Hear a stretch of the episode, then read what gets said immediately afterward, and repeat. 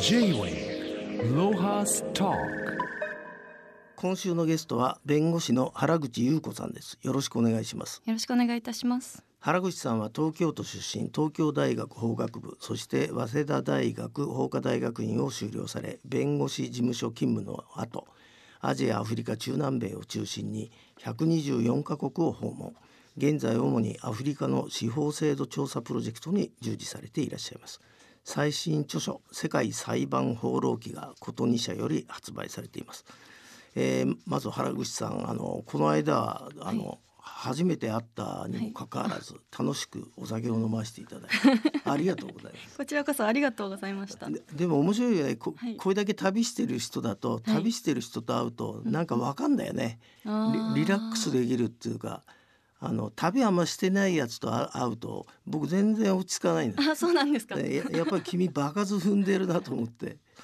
はい。まずあのこの原口さんの、はい。えー著書い。これ一冊目ですか、これ一冊目です。世界裁判放浪記。まあ本当に驚きました。よくこんなねせ世界の裁判所歩いたなんていうねつまんない話だなと思ったらいや。いや中身はね大したもんだよ君あ、本当ですか？よかったです。あ書き手としてねはい。ちゃんとしてるあ、本当ですか？よかったです。ぼ僕それは驚きましたドキドキしていました。そそれでまずお聞きしたいのは、はいそんな変なバックパッカーの面を持つ原口さんがなぜはい弁護士はいを選ばれたのか、それまず教えてもらえますか？あ、そうですね。はい、ありがとうございます。私はあの大学に行った後に弁護士になろうということを考えたので、ちょうどあのロースクールができた年だったので、私が大学3、4年くらいだった時に、で、あのそれでちょっと大学時代もうずっとバックパッカーをしていたので、あまりに不真面目だったので。あのちょっと勉強してみようと思った時にやはりあの私法学部におりましたのでこれからあのあと2年間勉強してロースクールに行って弁護士になるっていう選択肢もあるのかなとちょっと真面目に考えて。なのでその、まあ、タイミングが良かったということともともとそあのそっち系の学部だったということでなったという形ですね。じゃあ真面目な弁護士じゃねえわけだよな。あそうですねそうですね。ついでに弁護士になっちゃったって勉強できちゃったから。はいまあまあ旅が先ですね。そうですね。J-Way ロハストそれでそんな、あの弁護士になられた、はいえー原口さんは立派な法律事務所入ったんですけど、はいそこを3年で退職した。はい。これはなんで辞めちゃったの？えっと、私その立派な弁護士事務所に入ったのもあの将来留学をしてみたいからとかちょっと海外との案件をやりたいからということであの、まあ、海外案件もやらせていただいていたんですけれどもその時のこう弁護士のルートが結構その欧米に留学してで欧米で研修してで、まあ、日本に帰ってくるというような形だったんですよね。であのそもそもそのキャリアパスとして欧米しか当時なかったということとあともう分かりやすくこうエリート事務所に行ってエリートな留学をしてっていうあのことが多かったのであのそういったことはあんまり興味が湧かないのかなということに3年くらいしてやっと気づいてまああの原口さんのこの最新著書「世界裁判放浪記」を僕は読ませていただいて、はいまあ、あなたの性格？はい。白人社会に興味がなく有色人種の そのごたごたとかね混沌としたところがまあ君は好きなんだよね。そうですね。やっぱりこうウェットな人たちが好きなんでしょうね。その民族性とかも含めて文化や、はい、まあでもあなた酒飲みだね。お 酒飲んでる話あのまあ酒も飲んでるあと地元の食べ物。うん。まあインジェラとかねこれはなんだエチオピアだっけ？はいエチオピアあのですジャラジャラする。はいなんで砂食ってんだよみたいない食い物だよね。はい本当に本当に。であとはまあケニアへ下ってくるとサモサとかさ。そうですね。であとなんかカバまで出てきてカバなんかあんな強い酒よく飲むなと思ったけどこれだけ飲んだり食べたりして、はい。あの病気のことが書いてないんで僕驚いたんだけどあーはい。あのマラリアとかさ病気になんなかったの？こんな旅して。なんなかったんですけれどももう熱が出た瞬間に現地の病院に行ったりしてその現地の病院に行くのもこう一つの経験として観光みたいな気持ちで行っていたので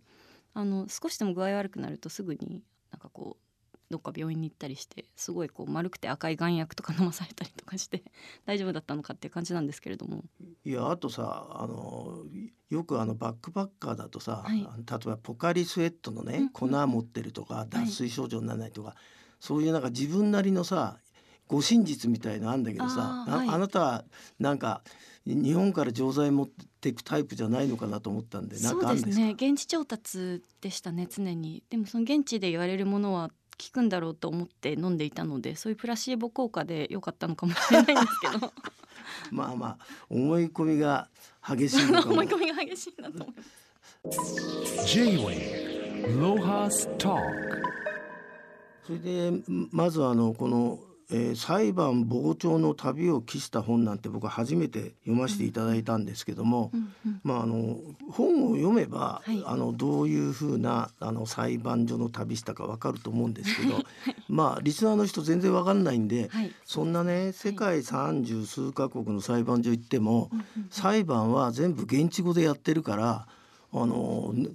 あの裁判の内容わかんねえじゃねえかってみんな思うと思うんですけどどういうふうなあの裁判、えー見学をしたのかちょっと話していただけますか、はい、はい、ありがとうごいざいます。はい、あのままさにそれが私も最初裁判所に行く前に思っていたことで、もう何もわからないんじゃないかということと、まあそのい行っても意味あるのっていうようなことはずっと思っていて、ただそのまあ大体それは行き始めてからこう覚えたコツというか、あの大体身なりのいい弁護士さんの中で英語を喋れる人がいるので、まあそういうおじさんなりおばさんなりをこうまあナンパするような形で 解説をしてもらうっていうのはまあだんだん行く間に覚えたんですけれどもそれを覚える前は本当にあの、まあ、聞けなくてもいいからとりあえずこう裁判所どういった場所になってるのかとか入れるのか入れないのかくらいだけでも見てみようかなというような気持ちでしたね。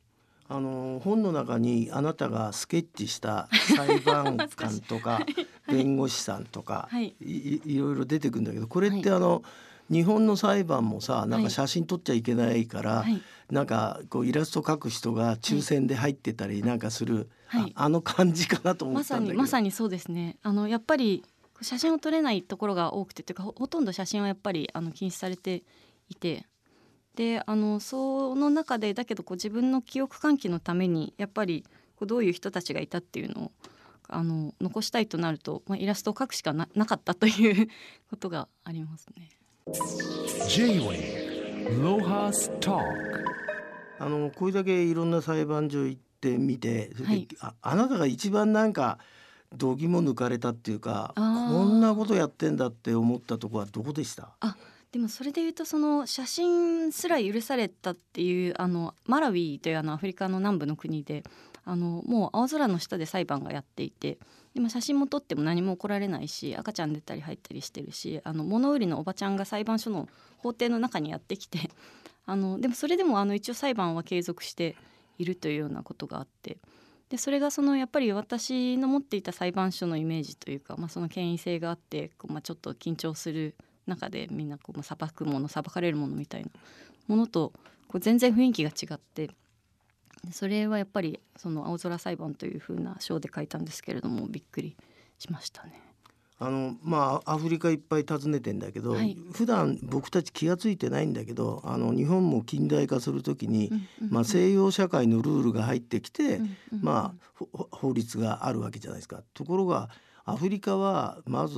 部族の長がいてそれから白人社会に植民地化されてそれから独立運動を戦ったわけですよね。うんそうするとどんな風になってんですか？アフリカのそのルールっていうの法律のルールっていうのちょっと教えてま面白いケースがあったら教えてもらえますか？はいあの今もアフリカはその慣習法というのが強くてですねその部族のルールに従ってあのやっぱり部族というか民族があのこう暮らしたりあの紛争解決をしているというのはあってでそのあのアフリカの司法制度の調査のプロジェクトっていうのもその司法のアクセスを広げようという、まあ、いわゆる SDGs で言われているそのグローバルにっていうのに沿ってあのやってるプロジェクトだったんですけれどもその司法っていうのが裁判所だけではないっていうのがすごくあって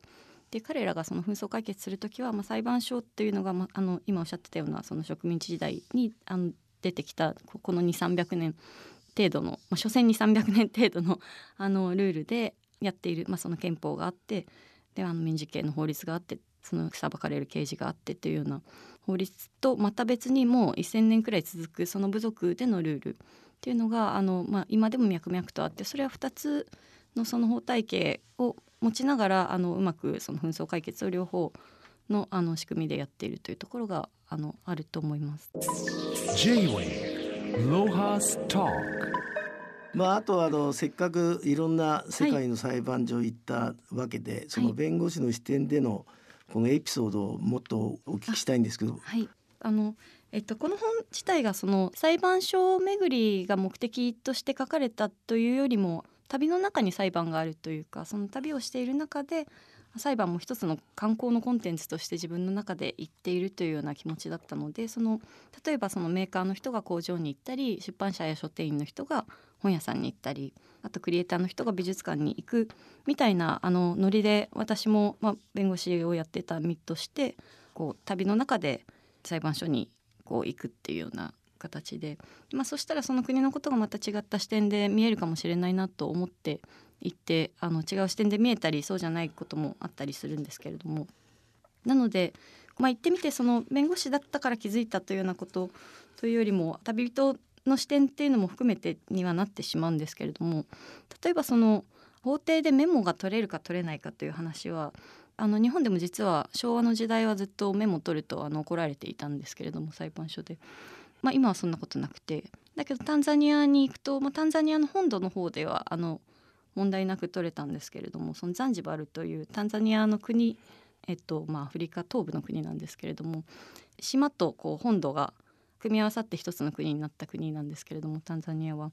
あの島の方のザンジバルっていう地域は、まあ、自治権を持っていてでそこだとあのメモ取っていると怒られたりとかしてあのこれいけないんだよとか言って弁護士に言われたりとかまあ、ニュージーランドではあの同じようにそのメモを取ってたらその警備員がやってきてつまみ出されるというようなこともあったりして。でそういうのを見ているとこうああ日本でもこういう時代があったんだ。今はそうでもないのにっていうようなことに思いを馳せたりとか。あとまあやっぱりその日本の裁判はすごくあのクローズとクローズというかあんまりこう、まあ、ニュースで映る程度のことしかわからないあの報道されないんですけれどもブラジルはもうテレビであのガンガン中継されていたりとか。あとやっぱりあのこれはなんだろう日本がその植民地として支配されたことがないからなのかもしれないんですけれどもそのトンガであの外国人の裁判官その時はニュージーランド人とオーストラリア人の裁判官が最高裁であの裁いているんですけれどもそういったのはあのやっぱりこう日本人的には外国のあの裁判官をこう雇用してきて、まあ、その5年とかあの任期で雇うらしいんですけれども外国から、まあ、そういうこともあるんだってちょっと驚いたりとか。はしましたね。J-Way ロハスタまあ、僕はあの昔あのポワロってあの探偵のね、ははい。あのシリーズ、はい。イギリスのすげえ昔のかっこいい車が出てきたり好きで見てたら、はい。その裁判のシーンってさ、うんうん。あのなんか裁判官がかつらかぶってたりさ包囲着てたりするんだけど、はい。えー、とそそれそれってどこの風習なの？ヨーロッパの風習なんですか？ギリスなんですよね。あイギリスから始まったんですか、はい、あれはまさに。はい。でそれをあの世界あなたぐるぐる回っててさ、はい。同じようなことしてる国もあったんですか？んですよね。はい、それも結構驚いて、あのそれこそ今話していたオセアニアのトンガやあのえっ、とフィジーなんかはあのもうまさにバービー人形みたいな金髪のあの真っ白いカツラを。はい栗毛のくるくるしたのをうん。あの被っているんですけれども、その同じようにそのアフリカのまあイギリスのえっ、と影響が残る国、あケニアでもそうですし、あのまあ南アフリカの一部とかでもあのやっぱりそういうふうにかぶってる人たちがいて。でその風習はやっぱりあの2300年前にその植民地として入ってきてそのイギリス型の裁判制度が入ってきた当初にあの裁判官はカツラをかぶるものだという形であの始まっている。で海を越えてそのアフリカとオセアニアで同じようなそのバービー人形みたいなあのカツラをかぶっているのを見てあれ？ってやっぱりちょっとなったんですよね。まあ、あと僕知りたいのは、はいあの不思議なのはあの日本もそうだけどさ、い裁判官ってさ、偉そうにさ桟敷の一番上にいるじゃん。そうなんですよね、それでなんかこう被疑者とさ、弁護士はさなんかこう平場っていうかさ、まあ、相撲の土俵みたいなうんもんだけど、あのせ世界回ってみてみんなやっぱり裁判官ああいう高いとこにいたんですか、それがやっぱり大部分でしたね。でやっぱりその記号性というかここの人は偉いんだっていうのがそれこそその黒い方位かつらあとまあその段が高いところとかそういったいろんな節々にあってでその権威っぽさみたいなのはそれはもう本当ヨーロッパフランスからアフリカからオセアニアからアジアからやっぱりありますね。で今あの、はい。原口さんが現在あのはい。従事されているのがアフリカの司法制度調査プロジェクト、うん。これはどんなプロジェクトなんですか？はい、これは、えっと、アフリカ8カ国を対象にしてあの、まあ、裁判に限らず司法アクセスを広げていくっていう話でそれで、えっと、今その国連の SDGs のうちの一つとして一般の市民に司法のアクセスをもっと広げるっていうのが一つこれからの目標として謳われているんですけれども一応それがあの大きな目標としてやっているプロジェクトでももともとはその現地の裁判所があのどこまで開かれているかとか IT 化がどのくらいされているかとか、まあ、日本よりあのアフリカの方が全然 IT 化は進んでいるのでっていうのを調べる予定だったんですけれども、まあ、実際あの行ってみて蓋を開けてみるとその、えっと、司法アクセスって英語でアクセスとジャスティスっていうんですけれどもそのジャスティスというのは裁判所だけではないという、まあ、何かその、まあ、殺人とかそういった紛争も含めて、まあ、それこそ借金改正とかも含めて、えっと、そういうそういったなことを解決してほしい時に裁判所に行くだけではなくてあの長老に相談したりとかその部族の首長さんに相談したりとかそういったことがすごく今でも根強く残っていてで本当にあのこう納得のいくこう紛争解決っていうのはそっちの方がっていうのが強い部族もやっぱりいっぱいいるしただそれであのどうしても今までの価値観だとその救済されない例えばそのまあ男尊女卑が強い部族だと、まあ、女性が暴力を受けてもなかなかそういう州長さんには相談できないとかそういった時にやっぱりその、まあ、補完関係として、まあ、いわゆる近代的な裁判所も、まあ、ちょっと遠い存在ではあったけれども一つ解決のルートとしてあるっていうような話なんだなということがだんだん分かってきてそれをこうより多くの人により納得感のある結論を出すにためにどういうサポートができるかっていうのを調べるために行ったっていう形なので。あの本の中で書かれてる、えー、と日本の裁判制度よりアフリカが IT 化進んでるって書いたんですけど、はい具体的にはどういうことなんですか？日本がはい。アフリカより遅れてる IT はい。化の部分ちょっと教さえてはい、裁判の IT はですね、えっと、日本はあのそもそも、えっと、ビデオで裁判をするのがすごく大変いろんな条件があってであの、まあ、例えばそのみ民事裁判、まあ、借金改正の裁判だとしたらその両方が OK しないとそのオンラインで裁判はあのなかなかできないんですけど。あのアフリカはそもそももうオンライン化を裁判所が主導でどんどん進めていてそれであの、まあ、Zoom なりその自前のその国の例えばタンザニアはその自前のあの国のこうオンラインプラットフォームっていうのを作ってでそれでやることをもう推奨しているというのもそのアフリカは国があの大きいのでその遠くから裁判所に来てもらうよりもその方が裁判所も楽だしそれこそその刑事の事件だとその被告人をこう裁判所に連れていく手間とかもやっぱりあるので刑務所とかももうビデオでやってくれとその方が俺たちも楽だというような形であのビデオ裁判をすごく推進しているっていうのとあとその裁判所にあの裁判を提起するときにあの日本だと、まあ、やっぱりその印紙を貼って紙でペーパーで提出するんですけれども例えばアフリカのあの中中央部の国のルワンダなんかは IT 化がすごく進んでいて、まあ、基本的にあのもうネットでしか裁判を提起できません訴訟提起できません。でじゃあそのネットが使えないおじいちゃんおばあちゃんどうするんだって言ったらその町のタバコ屋さんがもうネットカフェみたいな感じになってそのタバコ屋にあの政府や裁判所があのお金を払ってトレーニングをするんですよね。はあでネット屋さんのあのお兄ちゃんお姉ちゃんたちがおばあちゃんたちが裁判を提起できるためのそのマニュアルみたいなのを分かってでここをクリックしてくださいおばあちゃんって教えるっていうおすごいね。はいそういう感じなんですよね。まああと僕はもうずっとアフリカ屋でアフリカ好きなんだけど、あなたの本見てても結構アフリカ好きなんだのなっボリュームて。が大きくて。いやボリュームが多くて。僕は嬉しいんだけど、はい。最後になんかそのあなたが見開いたアフリカのはい何が、き君は興味持っちゃったのか教えてもらえますか、はい、あのアフリカってすごくアフリカの中も多様じゃないですかやっぱり。